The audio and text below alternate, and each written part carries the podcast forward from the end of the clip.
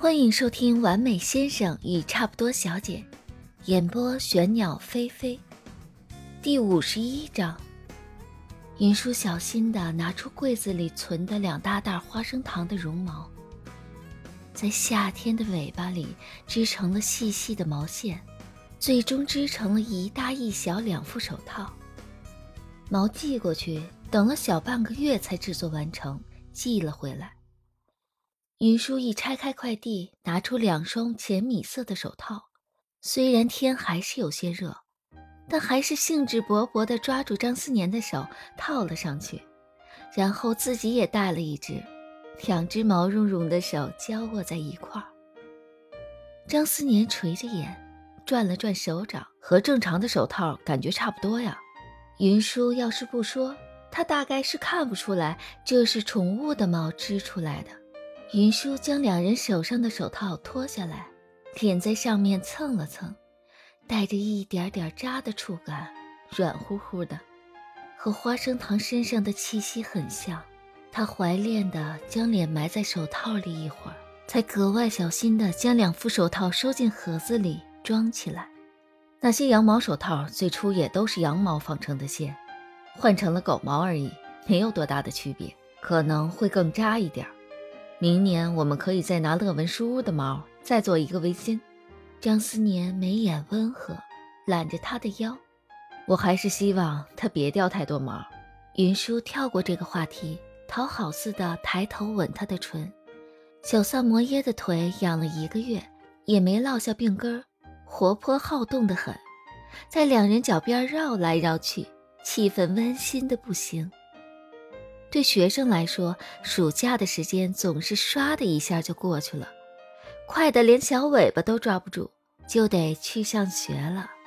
不过，这对云舒这个大四上学期就两门课来说的人，开学与不开学也没有太大的区别。就是开学那日得去学校盖个注册章，刷下校园卡。云舒一早就计划好去食堂吃推出的早餐新品玫瑰煎饺。再顺路去学院楼刷个卡，但计划总赶不上变化。一大早，云舒坐在张思年身上，面色一片绯红，指尖完全不受控制的颤抖，抓了一把张思年的领带，又脱力的滑了下来。哼，我真的不会系。他声音带着哭腔，呻吟一声，手用力攥住了张思年的领带，都皱了。张思年将挂在脖子上的领带抽下来，从一旁放领带的小盒子里再拿出一条放在他手里，手上忙着，身下的动作也没停，在他耳边轻轻吹了口气。昨天是张太太自己说要早起学着给我系领带的，你又没说要这样学。云舒抓住领带，手软绵绵的在张思年身上捶了一下。他真的委屈的不行，最近两人不管做什么事儿，最后都会莫名其妙的演变到这个结果。我不学了，你自己打吧。他一边哭一边嫌弃的将丝质的藏蓝色领带丢到一边。他这乱得一塌糊涂，张思年却穿着衬衫西裤，头发用发胶固定好。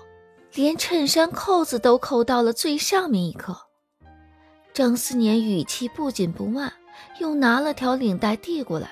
半途而废可不是好习惯，就两头叠在一块儿，短的那头绕一圈穿过去。哎呀，我真的系不好了，你别动了好不好？你不是还要上班呢吗？不用做早餐，时间还够。打领带教学持续了小半小时，他最后哭泣着替张思年打了个歪歪扭扭的领带结，挂在他脖子上。站起来时腿都不受控制的抖。张思年将他系得歪歪扭扭的领带取下来，拍拍他的脑袋，自己动手将皱成一团的衬衫和西裤换了新的，眼角和眉梢都带着生活和谐的志得意满。教会了还得多练练，下次可得熟练些。云舒气鼓鼓地扯住他的领带，狠狠地咬了一下他的唇。没有下次了，你自己记吧。动作有些大，穿到一半的裙子又掉了下去。他快速地抓起裙子，对上张思年有些危险的目光，撒娇道：“我还得去学校呢，注册嘛，一天什么时候都可以。”张思年说是这么说，还是帮他将小裙子背后的拉链拉上，没有再继续下去。早饭你自己去学校食堂吃啊。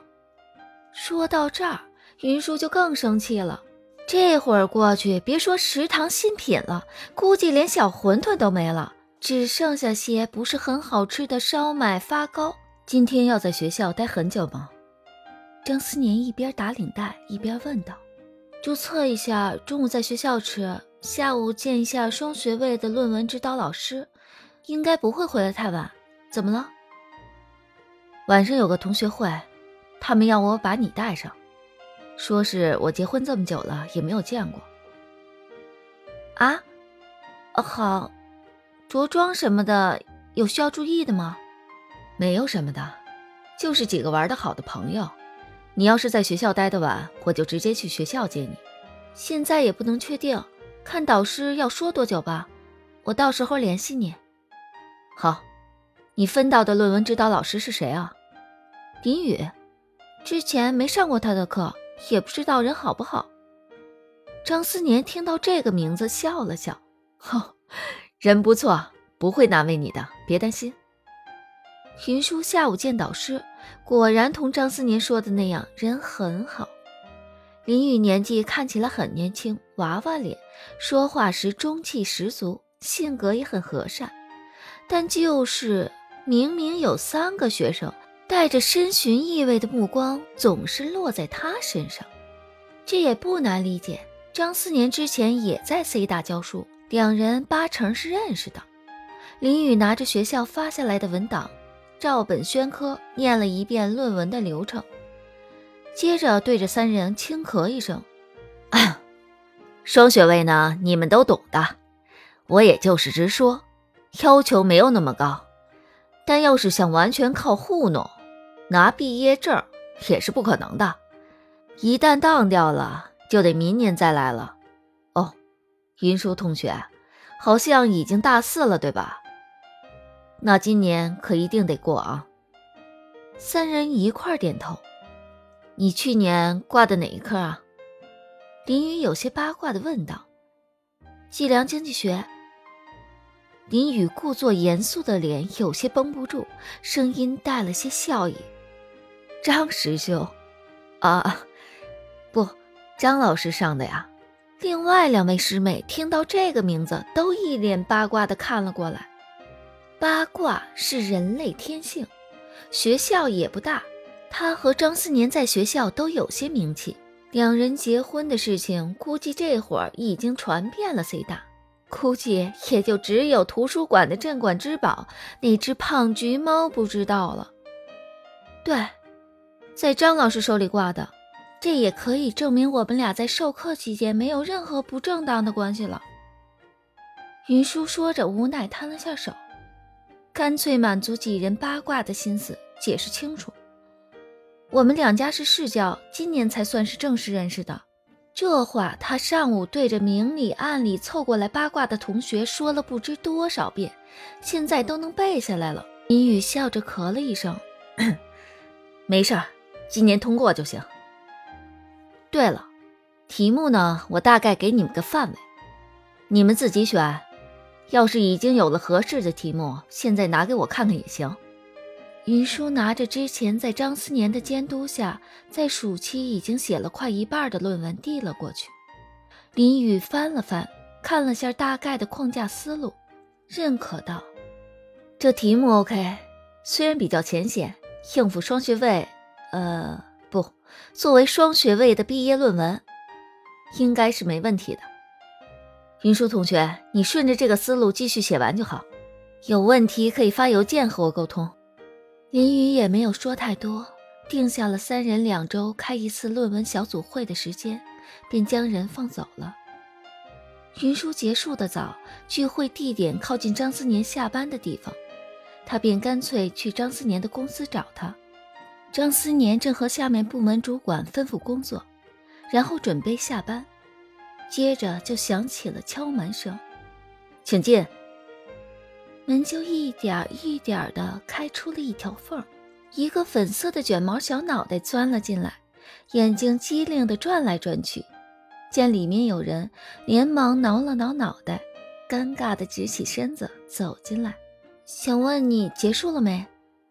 张思年合上文件夹，那今天就到这吧。两位部门主管格外有眼色的拿起没商量好的方案退了出去。张思年眉眼温和，带着笑意：“ 怎么不和我说一声就过来了？秘书处那边也没有通知我。我结束的早，就干脆过来找你了。这会儿地铁空得很，还有座位。”云舒很不老实地坐在张思年的桌子上，打量着他的办公室。秘书处那边的人都认识我，一见我就放我进来了。云舒有些得意地摇摇脑袋，腿也跟着一摆一摆的。他坐在桌上，正好可以俯视坐在座椅上的张思年。张思年穿着正装，坐在办公室办公的样子实在是太迷人。他忍不住抓掉张思年的眼镜，放在一边，低着头抚着张思年的脸，接了个绵长的吻。好了，去会馆吧，人估计都到了。两人一块儿走到张思年公司附近的会馆，还没走进包厢呢，云舒就听到了一个十分格外熟悉的声音：“我跟你们说啊，这个张师兄啊，简直就是有异性没人性。”对着自己老婆一点原则都没有。当你让他帮着写个论文数据分析，他还拿学术严谨性、真实性训我。现在呢，都帮自己老婆写论文。那姑娘论文里的文献综述，那行文方式啊，我一眼就看出来了，绝对就是张师兄写的。这会儿怎么就不说学术的严谨性、真实性了？本章已播讲完毕，欢迎评论订阅。喜欢看剧听原著的朋友，还可以关注《青春创世纪》。感谢您的收听。